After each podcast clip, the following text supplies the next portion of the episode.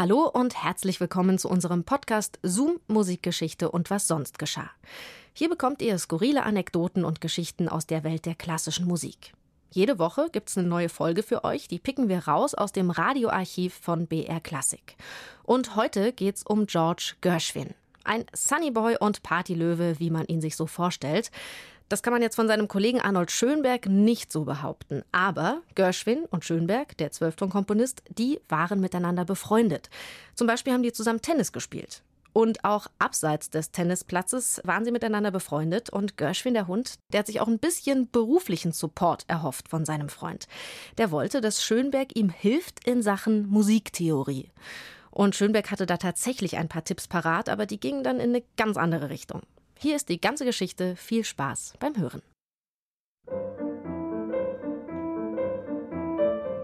Als er dort am Klavier saß, spürte man augenblicklich die Neuheit der Musik, seinen Humor und vor allem die enorme Vitalität, die von ihm ausging. Der Raum bekam quasi frischen Sauerstoff. Jeder fühlte ihn, jeder konnte ihn atmen.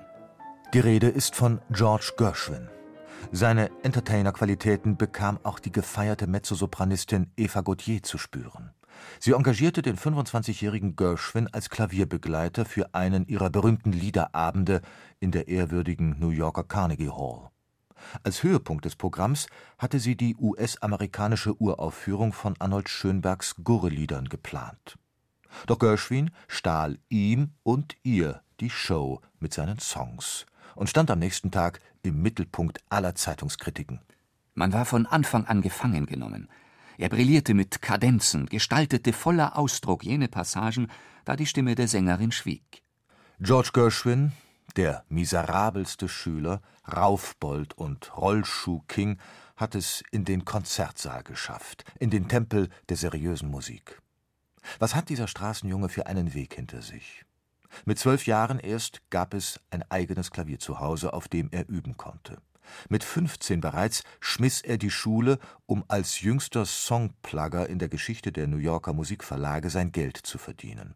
Er musste die neuesten Schlager, die der Verlag herausgab, Kunden auf dem Klavier vorspielen. Stupide Arbeit. Aber Gershwin lernte die wichtigsten Leute des Showbiz kennen. Und vor allem lernte er von der Pike auf, welche Rhythmen und Melodien funktionierten und welche nicht. Natürlich nutzte er jede Gelegenheit, auch seine eigenen Songs vorzustellen und hatte schon bald Erfolg damit.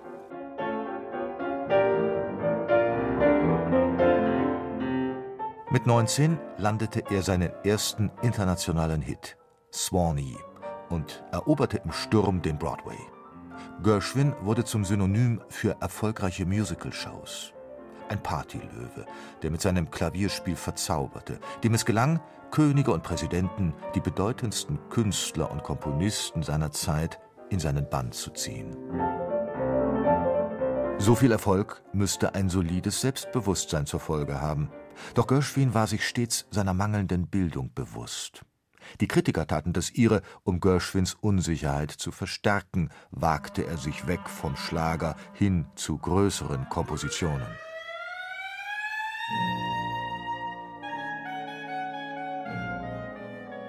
So schrieb die Kritik zu seiner weltberühmten Rhapsody in Blue Dieser Komponist zeigt außerordentliches Talent. So wie sie einen jungen Komponisten zeigt mit Zielvorstellungen, die weit über die Art und Weise hinausgehen, in der er mit einer Form ringt, deren Meister er noch lange nicht ist. Zu seinem Konzert in F-Dur musste er in der Zeitung lesen: Die Orchestrierung ist weder Fisch noch Fleisch, geschweige denn genießbar. Und dies gilt in der Tat auch größtenteils für den Charakter der ganzen Komposition. Und seine vom Publikum gefeierte Volksoper Porgy and Bess wurde von der Kritik regelrecht vernichtet. Gershwin weiß anscheinend nicht einmal, was eine Oper ist. Richtig war, dass Gershwin das Komponieren nie systematisch an einer Hochschule gelernt hatte. Von Zeit zu Zeit nahm er sich daher Lehrer und fragte berühmte Kollegen, ob sie ihm nicht Unterricht geben könnten. Strawinski und Ravel lehnten es ab. Seine ganze Hoffnung setzte Gershwin nun auf Arnold Schönberg, den Meister der Zwölftonmusik. Beide hatten in Hollywood Freundschaft geschlossen und trafen sich regelmäßig zum Tennisspiel. Bei einem dieser Spiele nahm Gershwin seinen ganzen Mut zusammen und trug Arnold seinen Wunsch nach Unterricht vor. Schönberg war erstaunt und fragte: Wie viel verdienst du im Jahr? Als ihm Gershwin die Summe von 100.000 Dollar nannte, wohlgemerkt im Jahre 1936, stellte Arnold nüchtern fest: Dann denke ich, du solltest lieber mir Unterricht geben. Gershwin wollte aber nicht nur Geld verdienen, er wollte das Lob der Kritiker erringen. Und dazu musste er doch fehlerfrei komponieren, oder nicht? Arnold verweigerte sich als Lehrer ein zweites Mal. Du bist ein originäres Talent, das keinen streng akademischen Unterricht braucht. Ich habe dir nichts beizubringen. Arnolds Worte waren Balsam für Gershwins verunsicherte Seele. Und du bist dir wirklich ganz sicher? hakte Gershwin nach. Warum willst du ein zweitklassiger Schönberg werden, wenn du doch ein erstklassiger Gershwin bist? Gershwin schmetterte den Ball beflügelt übers Netz, unerreichbar für den kleinen Arnie.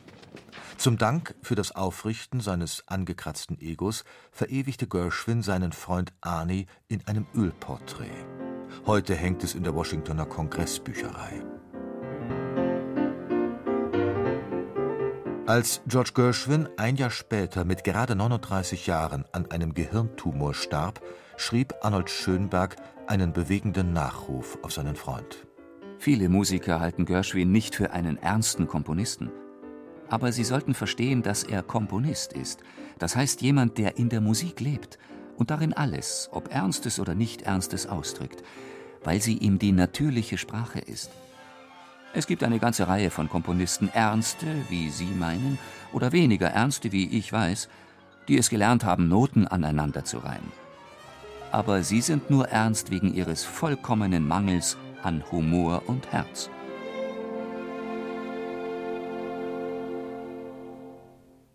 Gershwin und Schönberg, beide auf ihrem Feld einzigartig. Das war wieder mal eine Ausgabe von Zoom, Musikgeschichte und was sonst geschah. Eine neue Folge unseres Podcasts bekommt ihr jeden Samstag in der ARD-Audiothek und überall, wo es Podcasts gibt.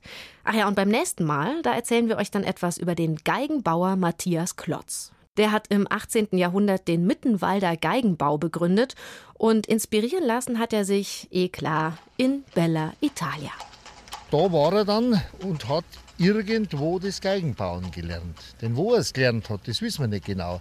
Es ist mündlich überliefert, dass er in Cremona gewesen ist bei Amati Guarneri und Stradivari. Mündlich überliefert. Was wir beweisen können anhand eines Zeugnisses, das hängt da drunten im Geigenbaumuseum.